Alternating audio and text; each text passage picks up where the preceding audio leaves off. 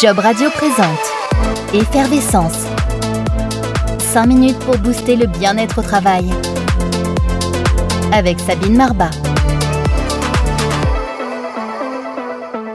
Bonjour Sabine. Bonjour Jean-Baptiste, bonjour à tous. Bonjour à tous. Même si la Covid et les restrictions sanitaires ont fait évoluer les choses, notamment avec le télétravail, avant la pandémie, nous passions un tiers de notre temps sur notre lieu de travail. C'était donc mieux euh, de se sentir bien dans son job, évidemment. Stress, fatigue, épuisement, déprime, on connaît hein, les symptômes du mal-être au travail. Mais le bien-être au travail, c'est quoi? C'est juste une sensation ou c'est beaucoup plus concret que ça?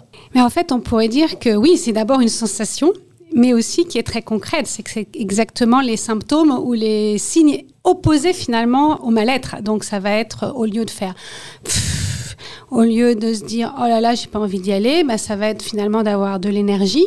Au lieu de la fatigue oui ça va être cette euh, cette joie d'aller au travail cet euh, contentement en fait. Donc oui c'est très concret c'est les symptômes opposés du mal-être on va dire. Pourquoi c'est important d'auditer son niveau de bien-être au travail Sabine?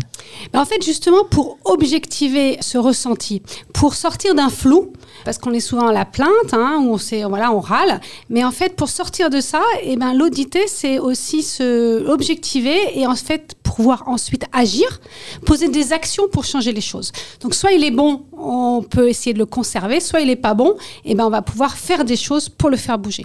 Et comment est-ce qu'on s'y prend alors justement pour euh, mesurer le bien-être au travail? Alors écoutez, moi je propose quelque chose que je fais avec mes clients qui est très simple et qui permet de monitorer et notre cerveau il aime beaucoup les chiffres. Euh, c'est justement pour sortir de cette sensation où c'est pas très rationnel, ben, de ramener du rationnel. Donc moi je propose simplement une échelle entre 0 et 10 et d'essayer de mettre un chiffre. Et quelquefois vous allez voir c'est pas évident. Alors quelquefois ça peut faire peur aussi parce qu'on a envie de mettre deux ou trois, c'est vraiment qu'il y a un problème. Et on, là, on en prend conscience, je dirais. Et si on a envie de mettre un chiffre négatif, bien sûr, là, c'est clair pour le système. Vous voyez, il faut faire quelque chose. Avec cette échelle de 1 à 10, finalement, ça va nous permettre d'agir sur son bien-être pour savoir finalement aussi d'où on part. On dit souvent des Français qu'ils sont râleurs, jamais contents, euh, même. il y a sûrement un peu de vrai. Ce qui est certain en tout cas, c'est qu'à poste équivalent, on n'a pas tous le même ressenti concernant le, bien-être. Euh, chacun a sa propre pyramide de Maslow. Alors en fait, on a tous les mêmes besoins. Hein. La pyramide de Maslow elle nous donne les besoins. Et effectivement, ce qui est important de comprendre, c'est qu'on peut ne pas avoir tous les mêmes besoins et attentes dans le travail. Et donc, euh, ce qui est important, la première chose à comprendre, c'est qu'on a un besoin de sécurité dans la pyramide de Maslow. Donc, on peut se poser la question est-ce que je me sens en sécurité quand je vais au travail? Besoin effectivement euh, que nos besoins physiologiques de base, c'est-à-dire que ce soit agréable, pas trop bruyant, pas trop chaud, pas trop froid, enfin voilà, soient remplis aussi. On a des besoins de reconnaissance, on a des besoins d'estime de soi. Donc effectivement, est-ce que on me fait comprendre que je suis assez bon? Est-ce que j'ai suffisamment d'occasions pour me sentir euh, estimé par les autres, par moi-même? On a besoin aussi d'épanouissement, de sens.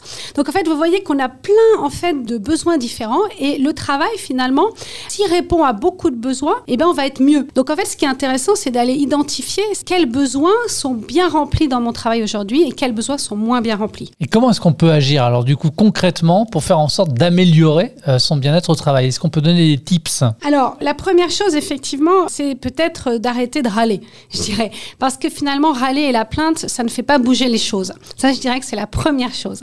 La deuxième chose, c'est effectivement de regarder peut-être chaque jour. Moi, je propose ça au début, chaque semaine. Hein, quel est mon niveau de bien-être? Et de le suivre parce que finalement, il est fluctuant aussi en fonction de ce qui se passe. Pour arriver à se dire, est-ce que finalement, je suis plutôt à 8, même si ça peut baisser à 6, monter à 9, ou est-ce que je suis plutôt à 3 et ça descend très bas et c'est très faible? Donc déjà, quand on a identifié ça, euh, on est clair. Est-ce que c'est acceptable? Est-ce que c'est pas acceptable? Et après, le deuxième mois, c'est vraiment de regarder quel est le premier besoin qui n'est pas du tout rempli. Par exemple, effectivement, si c'est un endroit où mon, chef, ça arrive souvent, me dit jamais euh, que c'est bien, je suis pas reconnu pour la qualité, euh, ou un endroit où on a peur de se tromper, où je ne me sens pas en sécurité, ben c'est bien de le poser et de se rendre compte. Donc je dirais, c'est vraiment de savoir quel est le besoin qui me gêne le plus et qui parce qu'il n'est pas rempli dans mon travail. Et si le niveau de bien-être est très bas, les premiers symptômes du mal-être sont déjà présents. Comment agir? Comment réagir? Alors là, je dirais que la première chose est très simple, il faut écouter ce mal-être. C'est-à-dire, il ne faut pas se dire, oh, je vais tenir, oh, c'est normal, vivement les vacances, oh, ou vivement la retraite. Parce que là, on ne peut pas tenir et finalement, s'il est vraiment bas, il va y avoir petit à petit des symptômes de plus en plus alarmants. Donc moi, je dirais, en fonction des symptômes qu'on a, c'est vraiment d'aller se faire aider, de se faire accompagner. Donc soit d'aller voir un médecin, soit d'aller se faire accompagner par un coach. Moi, j'accompagne plein de gens qui justement sont à la limite basse. Et moi, ce que je dis, c'est évitons d'aller trop bas. Parce que après, par exemple, quand on fait un burn-out, après, bah, c'est très long pour revenir. Donc vraiment, se faire aider quand c'est vraiment à ce niveau d'alerte. Ça s'appelle Effervescence, 5 minutes pour booster le bien-être au travail. Un nouvel épisode à découvrir en avant-première tous les lundis sur jobradio.fr, un programme auquel vous pouvez vous abonner depuis l'ensemble des plateformes d'hébergement et de diffusion de podcasts. À très vite. À bientôt. Au revoir. Job Radio vous a présenté Effervescence. 5 minutes pour booster le bien-être au travail. Avec Sabine Marbat.